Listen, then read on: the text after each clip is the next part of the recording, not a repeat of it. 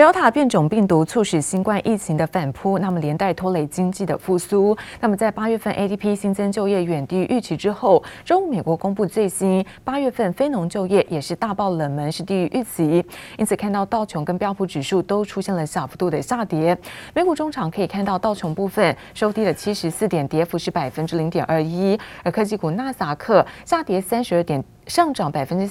零点二一哦，那上涨是三十二点，可以看到标普五百指数下跌百分之零点零三，而费城半导体则是上涨百分之零点五七。再来看到是欧洲的相关消息，欧元区跟德法都公布了八月份服务业还有在综合 PMI 数据。那么普遍呢是差于预期，所以我们看到其实在基本资源股小涨，但是旅游跟休闲类股反倒出现下挫，因此欧股主要指数受到美国在就业数据利空干扰之下，那么普遍是出现卖压。而中场可以看到德国呢是下跌了百分之零点三七，而法国跌幅则是在百分之一点零八。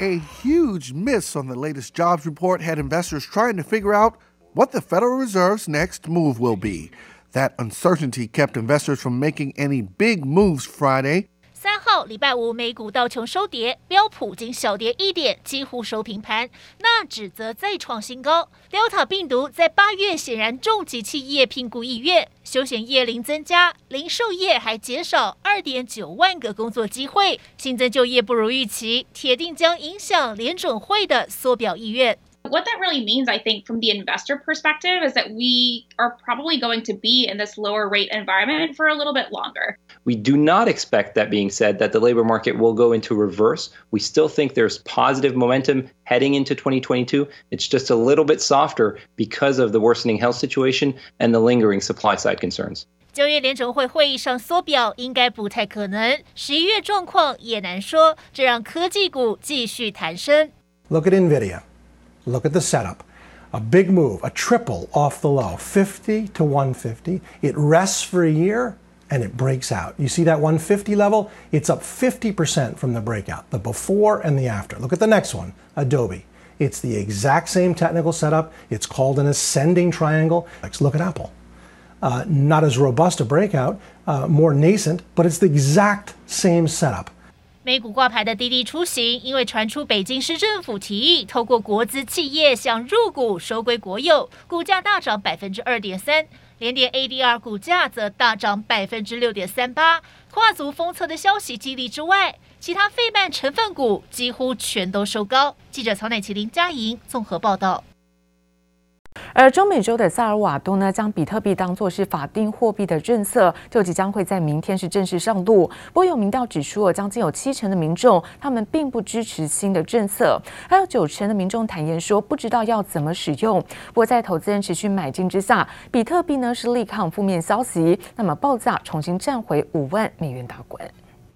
Now when I woke up, Bitcoin was under fifty thousand, so we're seeing a rally here. 连财经记者都讶异，比特币回神登上五万美元大关，因为《华尔街日报》才看坏比特币可能被其他加密货币分散上涨动能。The journal going into a lot of detail on on why the Bitcoin price rally, at least before we showed that graphic, uh, the Bitcoin price rally stalled. Uh, and they're making the case that we've seen a, a greater push or more uh, investor flows into Ethereum. So if you have got concerns about the Delta variant, about what's going on in the labor market, cryptocurrency probably isn't the best place to be to be focusing on. I think your more standard um, parts of the asset market within fixed income, within equities, still provide a lot of opportunity there, and you could continue to do well. 比特币八月二十三号就曾站上五万美元，经过一番起起伏伏，两周又重回五万美元大关。比特币价格波动大，对于即将面对比特币成为法定货币的部分萨尔瓦多民众而言，恐怕难以接受。Pueblo no la quiere. Además de la inestabilidad Que representa la moneda, no hay una fijación de precios. Entonces golpearía a los sectores populares. ¿Cómo es posible que diga que va a ser va a ser optativa eh, el uso de la moneda cuando la, cuando la ley dice que va a ser de curso legal。萨尔瓦多将在九月七号成为全球第一个将比特币当作法定货币的国家，但有民调显示，高达百分之六十九点七的民众反对新政令，认为比特币价格波动且容易成为洗钱等犯罪工具。还有九成的民众坦言根本不知道怎么用。但在萨尔瓦多总统布格雷力推下，这项新的政策恐怕还是势在必行。接力部杨启华综合报道。而上周台股在电子全指股领军之下，指数是一举的站回到一万七千五百点的大关。而周线连二红，来自于在华南投顾的董事长楚强生分析，随着指数的反弹之下，本周台股人气呢是应该有机会回温。而他看好包括了晶圆代工跟 IC 设计等族群，而航运类股则是观察即将公布的八月份营收表现。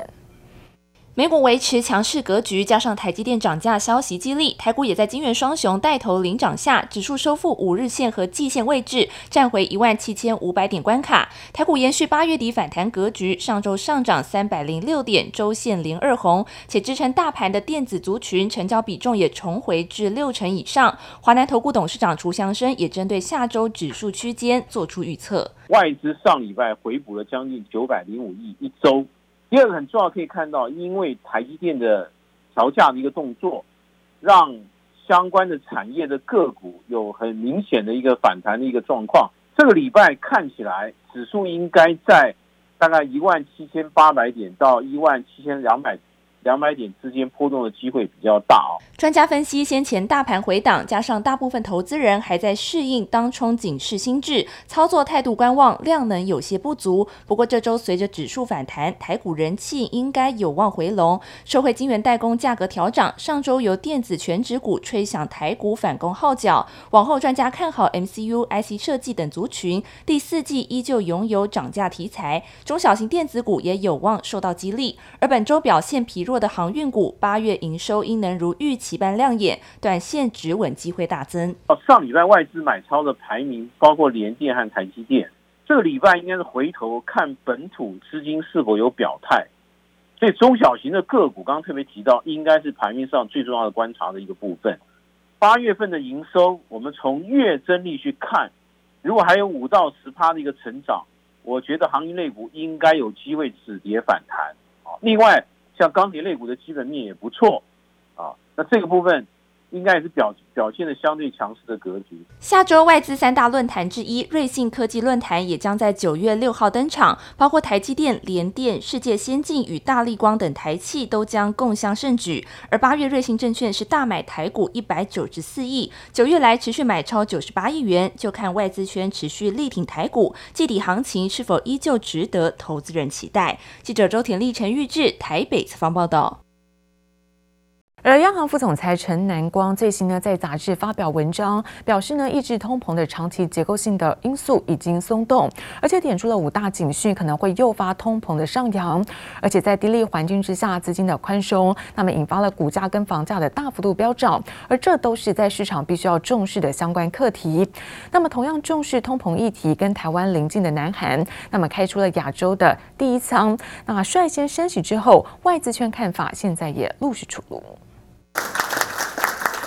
中央银行副总裁陈南光最新表示，抑制通膨的长期结构性因素已经松动，点出包括全球化、供应链重组、人口老化与劳动力短缺、政府债务货币化以及通膨与通膨预期逐步升温。最后是央行抗通膨的公信力正在削弱等五大警讯，都可能触发通膨大幅上扬。不像过去，它其实就是一一定要把控通膨控制在某一个水准，比如像美国，美国就是控制在两 percent 的水准。但是现在看起来，这样的决心正在放松，副总裁担心的点，我觉得确实是有道理的。但是台湾是不是真的会有这样的一个通膨的一个？我觉得还是要再观察全球的这些主要经济体，当他们货币政策开始转向的时候，台湾才有可能会会有一些动向。此外，陈南光也点出，近三十年通膨犹如行踪飘忽不定的巨兽，全球低利、资金泛滥引发股价、房价飙涨的问题，值得市场持续关注。同样担忧通膨、房价飙升等问题，南韩开出亚洲第一枪，率先升息后，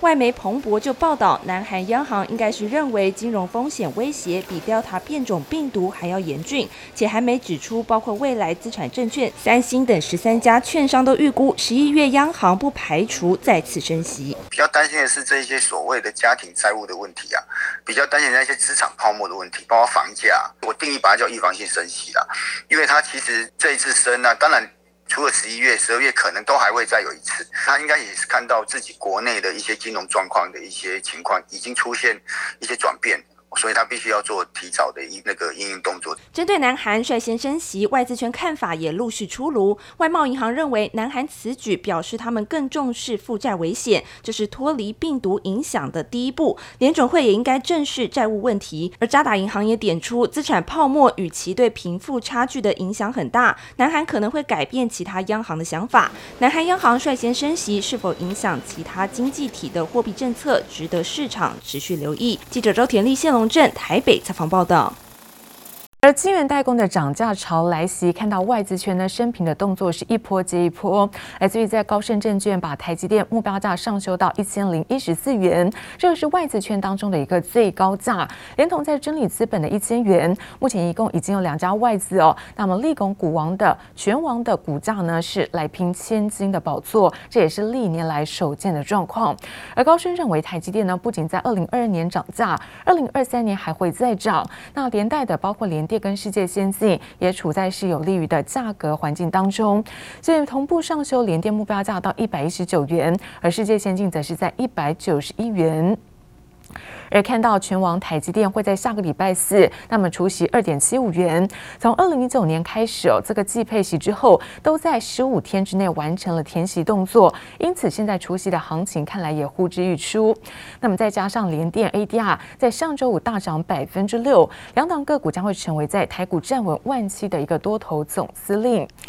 好，我们看到金圆三雄呢陆续完成了在去年的员工分红的发放，台积电平均每个人是领一百三十九万元居冠，而联电最近一个月在八月发放的分红奖金，那较前一个年度是大增百分之一百二十六。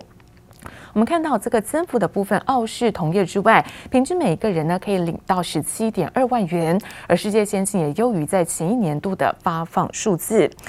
好，确实看到半导体产业呢是好消息不断，看到联电包括頎邦的结盟动作，那台积电联盟宣布涨价，也不难看出在市况呢依旧是相对的良好。就有分析认为了，原本的产能紧缩加上了在全球的塞港缺柜，对产品呢交期充满了不确定的因素，也让外界担心的重复下单问题，那么现在是不攻自破。而到底在超额的需求什么时候才会趋缓？那么分析师建议可以观察各家厂商在月营收的表现。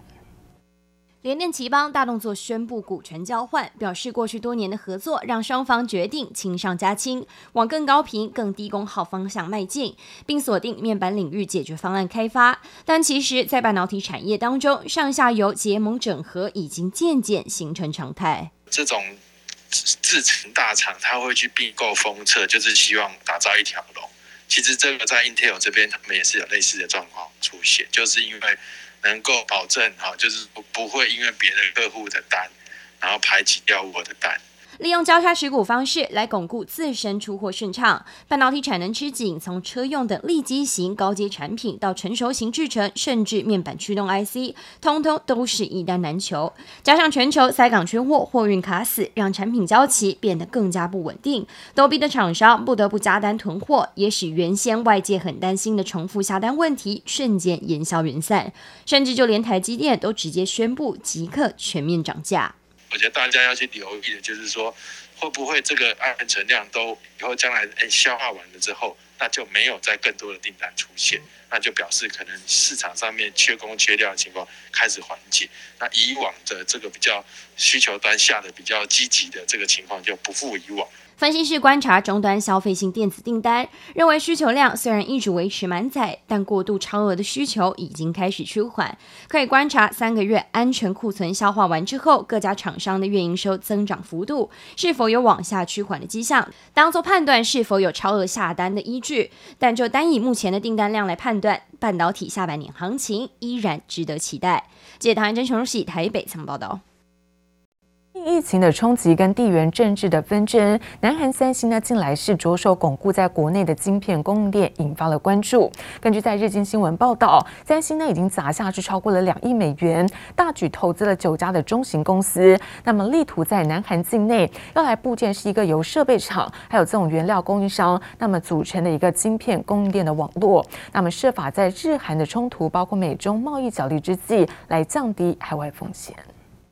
晶圆厂二十四小时运转，要全力生产备战。全球半导体晶片已然成为兵家必争之地，各国都加速脚步发展，野心勃勃的南韩也不例外。根据日媒报道，三星为了避免受到日韩或美中贸易冲突等地缘政治风险的影响，一口气投资了九家公司，要在南韩当地建立晶片设备与材料供应链。南韩对半导体产业，然后对于日本的一个依赖度太高，中美贸易战，甚至于说最近的阿富汗事件，其实也导致了。对于美国政府的一个信任度的下降，南韩政府就更加强了一个投资半导体产业链的这样一个决心。三星自去年中以来，大举砸下两千七百六十二亿韩元（约二点三八亿美元）金额，投资包括半导体设备化学原物料厂 So Brain、半导体设备商 KC Tech 以及 Fine Semitech 等九家中型公司。三星也提供技术支援，要在日本等地取得更多市占。